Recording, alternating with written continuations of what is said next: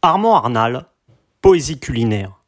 C'est au cœur du paysage sauvage et aride de la Camargue qu'Armand Arnal a bâti son jardin d'Éden. Un lieu en symbiose parfaite avec sa vision d'une cuisine où l'harmonie est le point central. Dans ce potager de trois hectares, le chef laisse la nature s'exprimer et lui apporter, tels des offrandes, des produits uniques, source inépuisable d'inspiration pour des recettes axées sur le végétal. Bien au-delà d'un simple restaurant étoilé, la chassagnette est un mode de vie, un havre de paix et de liberté, où le respect de l'environnement se mue en art culinaire. Bienvenue dans un monde où il fait bon laisser le temps au temps. Bienvenue dans le monde d'Armand Arnal. Une interview signée Agent d'entretien.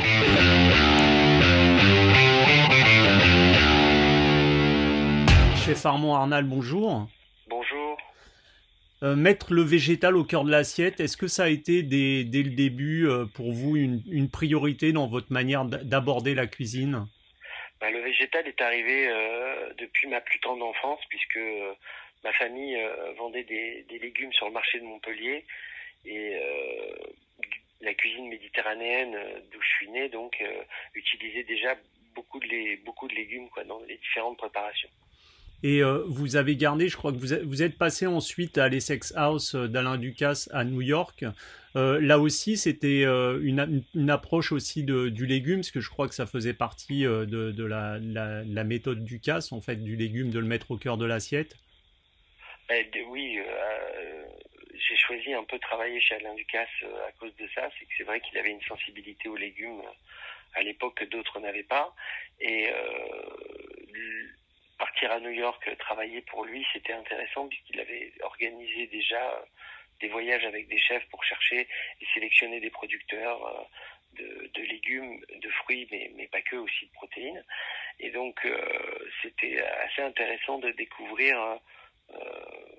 toute une gamme de produits avec tout un réseau de producteurs, en tout cas sur la côte Est, très, très imprégnés et très engagés dans le végétal. Hmm. Et en, 2006, dans, votre parcours, donc vous, découvrez la, Chassagnette où, vous êtes actuellement. Et est-ce que cette rencontre, ça a été une sorte de, coup de foudre avec cet endroit, un endroit qui visiblement cristallisait tout ce que vous tendiez, ce vers quoi vous tendiez en tant que chef?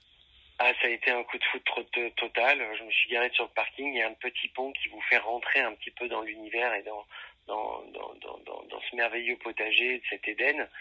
Euh, on était au mois de novembre, c'était pas les conditions idéales et mhm. malgré ça, il y avait une lumière sublime en Camargue. Et là, vraiment, j'ai passé la porte et, j'ai l'impression que c'est l'endroit qui m'a choisi. Voilà. J'étais très très heureux de ça. Un véritable coup de foudre. Ouais, un véritable coup de foudre. Parce que quand on pense à la Camargue, c'est vrai, on pense plutôt au sol aride, etc. On se dit pas forcément que c'est un sol très propice pour euh, avoir un, potager et pouvoir cultiver. Non, c'est une terre plutôt difficile à travailler, mais euh, qui apporte aussi euh, de la force et donc des saveurs aux, aux, légumes. Et, et, donc ce travail que je n'avais jamais fait jusqu'à maintenant, puisqu'on avait la chance d'être d'avoir le choix du roi un petit peu en travaillant dans des grandes maisons comme Monsieur Ducasse et d'avoir vraiment toujours la quintessence des meilleurs produits. Là, de comprendre les difficultés, d'essayer euh, de donner euh, la chance à un produit qui n'est pas absolument parfait, mais qui a une histoire, qui a, qui, a, qui a du vivant encore en lui. C'était vraiment merveilleux. Et, et, et donc ça, ça a été un, un processus inversé, c'est-à-dire que moi je suis arrivé comme tous les chefs, voilà, je dis on est au mois d'avril en 2006, je veux des asperges, je veux des petits pois, je veux euh, euh, des etc etc. Et le, jardinier m'a dit non mais ici on attend que le produit euh, arrive.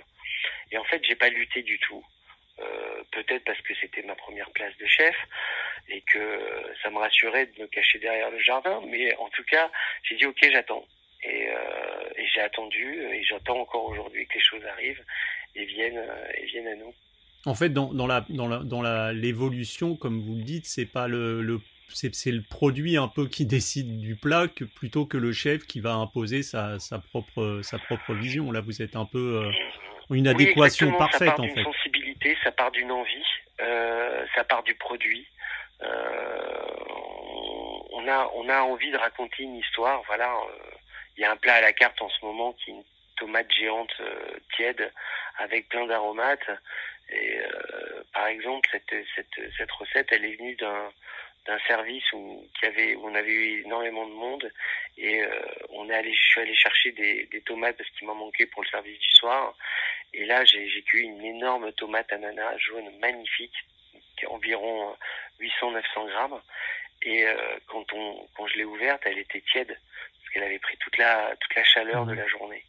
Donc elle avait une température euh, quasiment de 40, ouais, 40 degrés, quoi j'ai trouvé ça absolument euh, génial. Et donc, on a essayé de reproduire cette sensation euh, dans, dans l'assiette. Et, et, vous qui, justement, euh, cultivez et cuisinez des, des produits d'exception euh, issus de votre potager, quel regard vous portez sur euh, ces, tomates insipides au goût d'eau qu'on retrouve malheureusement trop souvent dans, la grande distribution?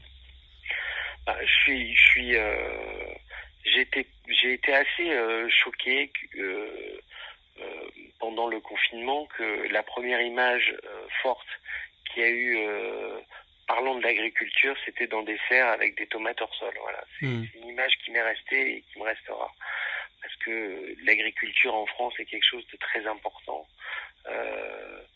nous, les chefs, nous ne sommes que des, des voix porte le produit, euh, qui prêche un petit peu le, la, la, bonne parole du, de, des producteurs et, et, des hommes et des femmes qui sont derrière nous et qui, qui sont là tous les jours, parce qu'il faut être là tous les jours dans un jardin, il faut être là tous les jours dans une exploitation agricole. Donc, euh, on a, ils ont vraiment le, le, premier rôle et on essaye juste de, de, de magnifier, de, de, mmh. de, rendre en tout cas le plus po poétiquement possible leur travail.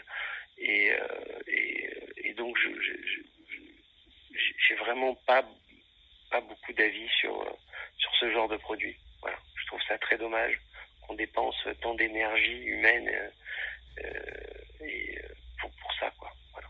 Non, parce qu'on a l'impression qu'on est vers une, à l'image de notre société, vers une uniformisation du produit au détriment justement de la différence euh, que vous, vous pouvez avoir au sein du potager, par exemple.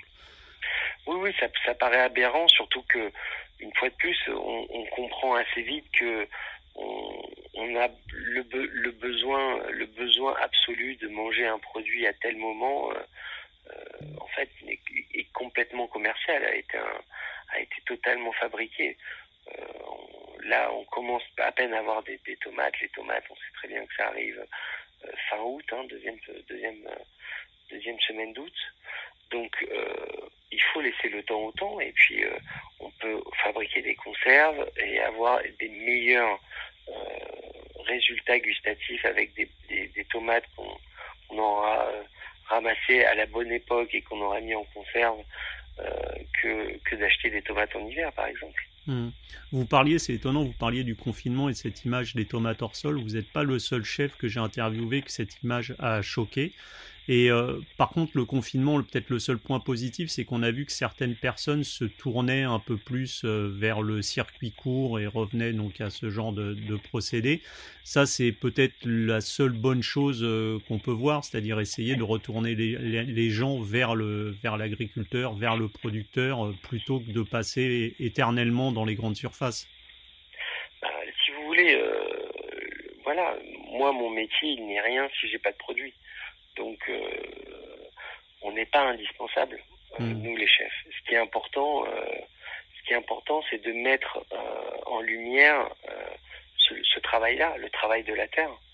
Et on a toujours créé des effets de mode, des besoins sans, sans envie.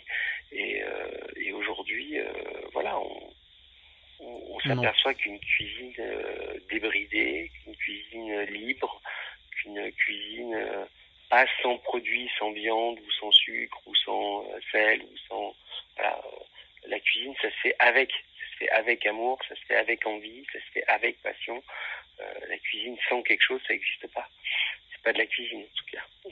Et vous parliez justement de cette tomate énorme ananas que vous aviez récupérée gorgée de soleil et de là est née l'idée d'un plat ou d'une recette. C'est comme ça que naissent les recettes euh, chez vous. Ça peut être euh, un, parfum, une odeur, euh, une lumière de Camargue. C'est tout autant de sources d'inspiration pour vous? Oui, parce que on a, on a, vous savez, on a, on a parlé, euh, on, on, a, on a passé notre temps à parler à la nature en lui disant c'est comme ça qu'il faut que tu fasses. Mais euh, on l'écoute pas assez. La nature, elle nous parle, elle nous envoie des signes, elle nous envoie des sons, elle nous envoie des odeurs, elle nous envoie des couleurs. Et, je pense que il faut savoir écouter. Bien, cette tomate tiède qui m'est tombée dans les mains, euh, c'est le fruit d'un travail euh, des, des, jardiniers de la Chassagnette, mais aussi de ce que la nature a pu nous donner de meilleur. Donc, euh, tout d'un coup, c'est la recette qui vient à moi. C'est pas moi qui crée la recette. Et, c'est comme ça que je le ressens, en tout cas. Hmm. c'est un échange, en fait, un échange permanent. C'est un échange, c'est un échange. il faut savoir, il faut savoir écouter. Hmm. savoir écouter. Et justement, pour les gens qui n'ont pas eu la chance encore de, venir euh, vous voir et, déjeuner ou dîner à votre table, est-ce que vous pouvez nous dire quelques mots justement de ce, potager, ces, deux hectares que vous avez et qui sont en, rapport puisqu'ils sont autour de, votre cuisine? Bah, moi, ça fait une quinzaine d'années que je travaille avec les, jardiniers de la Chassagnette sur ce, sur ce projet. Donc, c'est un projet de aujourd'hui qui est passé à, à 3 hectares. Euh, où on a installé des serres pour avoir des rotations, parce que c'est quand même important euh, de mettre des rotations en place, où on a adapté des, euh, des, arbres fruitiers, et où maintenant on s'est aperçu qu'au bout de 15 ans de, de production qu'il fallait qu'on aille un petit peu plus loin, parce que même en, en ayant beaucoup d'espace non utilisé pour créer des rotations et laisser respirer la terre, on, on, s'est aperçu qu'il nous manquait quelque chose. Il nous manquait un engrais naturel. Il nous manquait euh, finalement la présence animale. Mmh. Donc euh, depuis euh, depuis début janvier, on a décidé avec le, le, chef jardinier d'introduire les animaux. Donc on a commencé par les abeilles où on a mis 50 ruches cette année sur l'exploitation, qui sont pas des ruches d'apiculteurs classiques, hein, mais qui sont euh, des ruches du centre de l'Observatoire français d'apidologie, pardon, qui nous aident aujourd'hui à euh, faire un travail exceptionnel sur les abeilles euh, dès, dès, dès, leur départ et qui regardent avec nous les effets de la pollinisation sur les différentes plantes du, du, du jardin de la Chassagnette. Mmh. on a on va on a introduit après le, le, le poulailler on va mettre un peu plus tard euh, du bétail comme les agneaux euh, ou, les chèvres. Donc on, on, essaye de, de suivre le, ce mouvement-là naturel de la nature et de, de la nature, j'allais dire, euh, travailler. Voilà. faut savoir qu'on est dans un lieu qui est très aride, la Camargue, comme vous mmh. l'avez dit tout à l'heure, mais où la main de l'homme est essentielle à la survie de l'écosystème de, de, de, Camargue, où la culture du riz est essentielle pour dessaler les, les eaux, où euh, la, la, la, culture de l'élevage de taureaux est essentielle également pour euh, créer un écosystème. Donc tout ça euh, sur des surfaces très grandes, ou plus grandes que celles de la chassagnette, permet à cet écosystème de survivre. Sinon, les, étangs seraient asséchés, on n'aurait qu'un tas de sel, quoi. Donc cet, cet équilibre-là, les pêcheurs, les pêcheurs du Vacarès aujourd'hui euh, ne font pas euh, de, pêche intensive sur le Vacarès, ils respectent le produit, ils travaillent euh, l'anguille, le cendre, les crevisses de Camargue. Donc tout, tout cet écosystème se fait de façon extrêmement naturelle et en harmonie totale avec la nature. Et, justement, les, les, clients qui viennent vous voir, qui viennent, euh, qui viennent déjeuner à votre table, ils sont, euh, ils sont à l'écoute de ça, de cette symbiose, de ce, tout, tout, ce que vous véhiculez autour, pas uniquement de votre assiette, mais de toute cette démarche qu'il y a, qu'il y a autour de cela? Moi, que, moi, ce que j'attends d'un restaurant personnellement en tant que client, c'est euh, de prendre du plaisir. Donc, on essaye dans un premier temps de, de, remplir cette mission qui est la notion de plaisir. Et euh, après, euh, j'allais dire un dialogue naturel entre entre nous et le client se, fait. On n'est on pas là pour pour juste matraquer les gens cette sensibilité-là. On est là pour leur donner du plaisir. Et si cette si ce plaisir-là avec avec ce qu'ils ressentent, ils, ils ont envie d'aller plus loin, ils ont envie de découvrir, ils ont envie de s'intéresser. Bien sûr qu'on est là pour les pour les accompagner euh, là-dedans. C'est bien sûr, mais on n'est pas militant non plus. Ah, c'est pas notre rôle. Hmm. Non, parce qu'au-delà de votre, euh, votre restaurant donc euh, étoilé, je, je, sais que vous proposez des pique-niques au cœur du, jardin potager, justement, de la chassagnette. Déguster le, le produit euh, que l'on voit pousser devant soi, est-ce qu'au-delà de l'aspect justement purement gustatif, c'est aussi un moyen de comprendre l'environnement nourricier qui bien nous sûr, entoure? Bien sûr, c'était une façon, c'était une façon de le faire, c'était une façon de, de sensibiliser un peu plus, tout en restant dans notre rôle. Voilà. Et il euh, y, a aussi, y a aussi euh, des, euh, des, rencontres avec d'autres chefs qui sont organisées. La gastronomie, pour vous, c'est aussi ce sens de la, de la transmission, du partage, de l'échange? C'est essentiel. Je pense que c'est avant tout. Ça commence par ça. C'est toujours très enrichissant pour nous, en tout cas, de recevoir un chef ou une chef et, c'est que quand cette personne se retrouve euh, propulsée dans le potager, euh, à, avoir des sensations euh, dans celui-ci et à, apporter son savoir-faire, à apporter sa technique, à apporter son partage, sa sensibilité. pour nous, c'est très enrichissant et, je pense que qu'eux aussi adorent. Et, donc, ça crée des liens, ça, ça crée de la poésie, ça, ça fait plaisir à nos clients d'avoir une autre, une autre un autre déjeuner, une autre expérience. Donc c'est vraiment quelque chose qui nous tient à cœur. On ne fait pas qu'avec des chefs d'ailleurs, puisque là on va, on va, faire un repas avec un, un philosophe qui est, qui est, qui est prof, euh, qui est prof de philosophie euh, à l'école de, de photographie. Euh, et on va avoir d'autres personnes qui vont venir, qui, qui, qui, gravitent autour de la cuisine, qui sont passionnés par la cuisine, qui, dont, dont la cuisine n'est pas leur métier propre. Mmh. Et donc on va ouvrir un petit peu le champ en tout cas à des gens qui ont envie de partager un moment euh, convivial avec nous, quoi. C'est ça, c'est un champ des possibles qui est, qui est énorme. Et on a, c'est étonnant parce que dans votre discours, on a l'impression que, que cuisine et poésie sont quand même intimement liés. Bah, euh, je pense que oui, oui. La, la vie sans poésie, c'est pas, c'est pas, c'est pas une vie. Je pense que c'est vraiment quelque chose qui est, qui est essentiel, qui est essentiel à, au développement euh, euh, sensoriel, intellectuel et, on peut pas vivre sans ça. Donc il faut qu'on puisse la, retrouver partout. C'est notre lien le plus fort avec la nature en tout cas. Est-ce que vous pensez qu'on peut, on peut euh, inciter, parce qu'on ne peut pas obliger forcément, mais est-ce qu'on peut inciter au moins le consommateur à, qui n'a pas forcément les moyens de s'offrir un restaurant euh, étoilé, de se tourner vers, euh, on va dire, le mieux manger avec un certain sens de l'éco-responsabilité? Oui, il faut, euh, il faut, faut qu'il soit aussi à l'écoute. Il faut qu'il soit pas trop pollué par, par, par, par, tous, par tous les, discours déjà faits, déjà préétablis, par, par la, consommation et, tout qu'il y a autour, la publicité à outrance, etc., etc. Là, on voit qu'il y a un espèce de greenwashing, je crois, qui, est en train de se passer. Il faut faire attention aussi à ça. Euh, euh, il, faut qu'il ait du sens. Aujourd'hui, on nourrit les gens avec une peur, la peur de, louper un plat. Donc, euh, acheter un plat cuisiné, vous allez voir, c'est plus facile. Mais on s'aperçoit, moi, je fais souvent des, des repas à l'extérieur du restaurant chez des gens et souvent ils m'aident et, et, et, et, sans s'en apercevoir ils font la recette tout seuls. Je les ai juste guidés par la voix euh, sur tel ou tel produit, sur telle, telle ou telle façon de faire.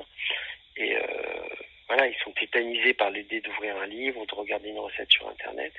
Et quand on crée un dialogue, quand on crée euh, une façon de, de, de, de s'exprimer, de communiquer avec une personne, on s'aperçoit que c'est très simple.